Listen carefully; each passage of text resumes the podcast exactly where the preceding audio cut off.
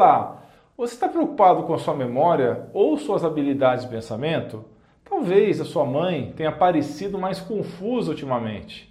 Ou você pode ter notado que seu esposo ou esposa está repetitivo ou repetitiva ou batendo cabeça para fazer coisas que antes não eram um grande problema. Aí vem aquela grande pergunta: isso é envelhecimento normal ou é algo mais significativo? O que está acontecendo de verdade? O que devo fazer sobre isso? Este é o vídeo que pode mudar a sua vida ou desta pessoa. Eu vou passar várias dicas rápidas ensinando como evitar o declínio cognitivo. Fique comigo até o final.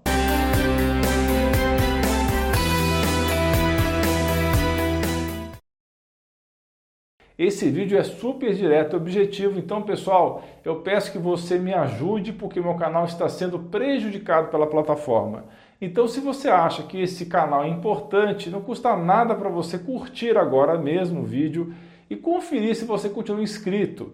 Isso ajuda demais o meu trabalho e eu vou sempre retribuir com conteúdos relevantes como o desse vídeo. Muito obrigado de coração. É cada vez mais comum vermos pessoas com declínio cognitivo e que não conseguem reverter esse quadro, falando que se propaga por aí que quem tem problemas neurodegenerativos e doenças como Alzheimer ou mal de Parkinson supostamente não poderiam fazer nada para frear ou reverter esse declínio cognitivo.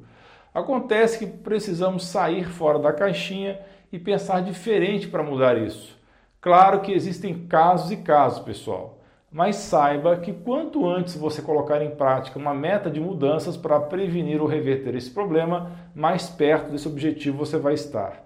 Existem exames específicos para medir se há algum declínio cognitivo em curso. Há exames genéticos e exames de imagem.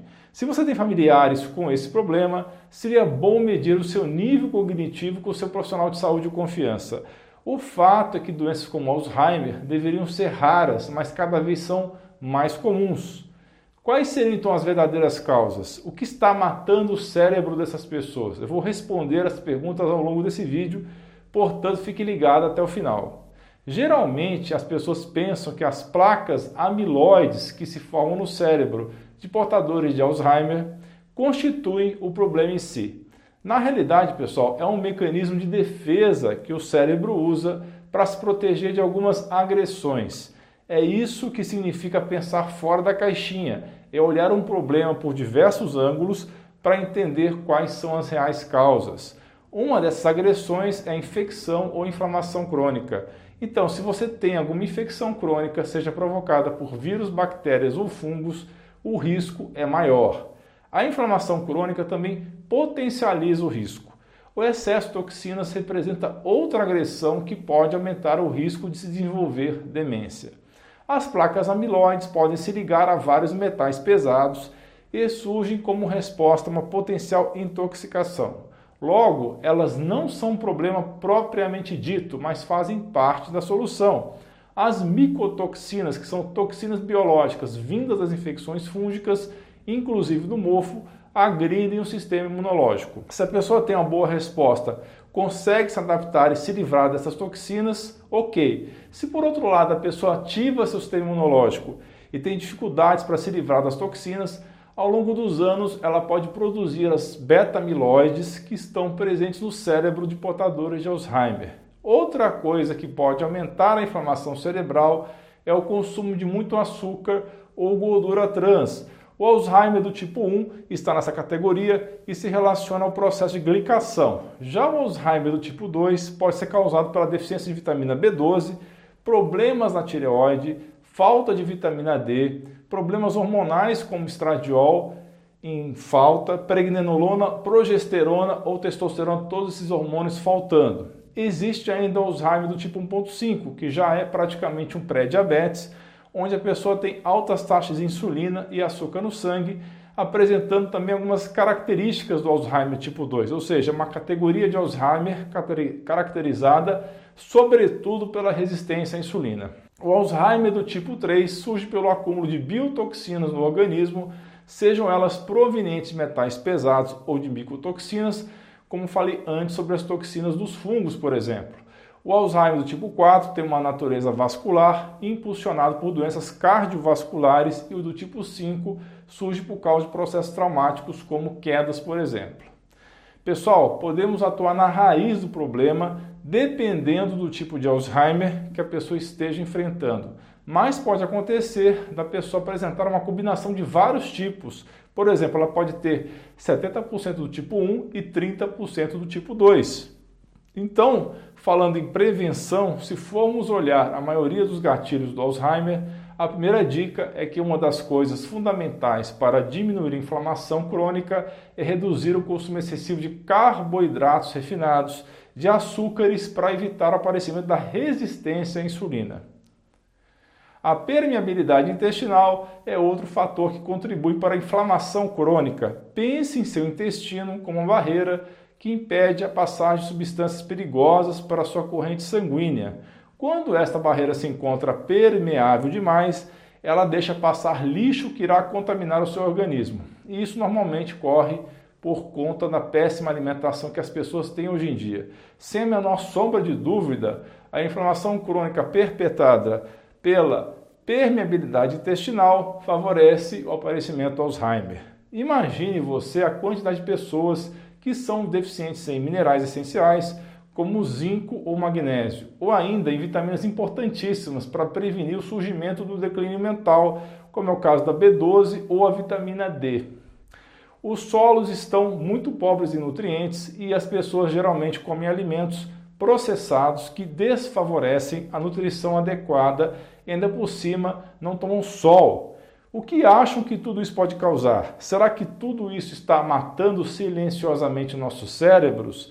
É só uma pergunta para reflexão. Eu quero saber a opinião de vocês nos comentários. Então, como evitamos o declínio cognitivo? Como salvar o cérebro? É importante comer, na medida do possível, alimentos naturais e orgânicos, além de ingerir prebióticos e probióticos para cuidar bem da saúde do intestino. Você precisa ter certeza que está absorvendo os nutrientes fundamentais dos alimentos que come e, para isso, precisa ter boa saúde gastrointestinal. A redução do estresse é fundamental, bem como a prática de exercícios físicos regulares, além de uma boa noite de sono. Comece fazendo essas coisas que você estará seguindo um excelente caminho para proteger o seu cérebro. Uma coisa que ajuda bastante na saúde cerebral é treinar suas habilidades de interação social e fazer com que seu cérebro tenha sempre desafios. Faça contas de cabeça, brinque de palavras cruzadas, leia um bom livro. Com o advento da internet, existem vários cursos gratuitos que você pode fazer em casa. Mantenha o seu cérebro em forma, faça uso de meditação ou outra técnica de relaxamento para minimizar o estresse. A grande dica é adotar todas essas medidas com sinergia. O que, que isso quer dizer? Quer dizer que você pode seguir todas as sugestões em conjunto para obter um bom resultado. De nada adianta reduzir o consumo de açúcar se você não dorme bem e vive estressado. Ou de nada adianta cuidar da saúde do seu intestino se você não ingere bons nutrientes e deixa de fazer exercícios físicos. Comece devagar, siga essas dicas aos poucos e depois aumente a intensidade com o tempo. Respeite seu limite e progrida até a excelência se for possível. Eu vou fazer um pequeno resumo das medidas principais e que vai aparecer na sua tela. 1. Um, exercício. Se mantenha ativo sempre. 2. Reduza os picos de açúcar no sangue, eliminando alimentos altamente processados e ricos em carboidratos.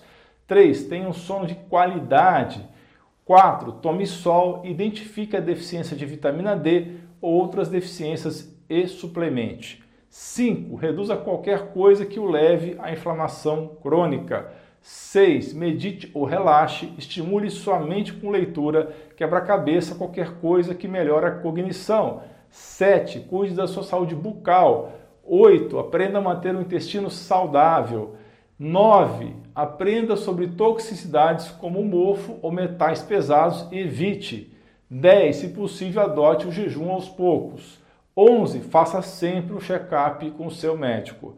Pessoal, a prevenção e melhora do declínio cognitivo é um processo que necessita de mudanças no seu estilo de vida, mudanças às vezes desafiadoras para alguns mas eu garanto para você que o resultado é muito recompensador. Não se esqueça de compartilhar esse vídeo com seus amigos e familiares e de se inscrever em nosso canal. Ajude a espalhar esse conteúdo. Um grande abraço e um beijo no seu coração.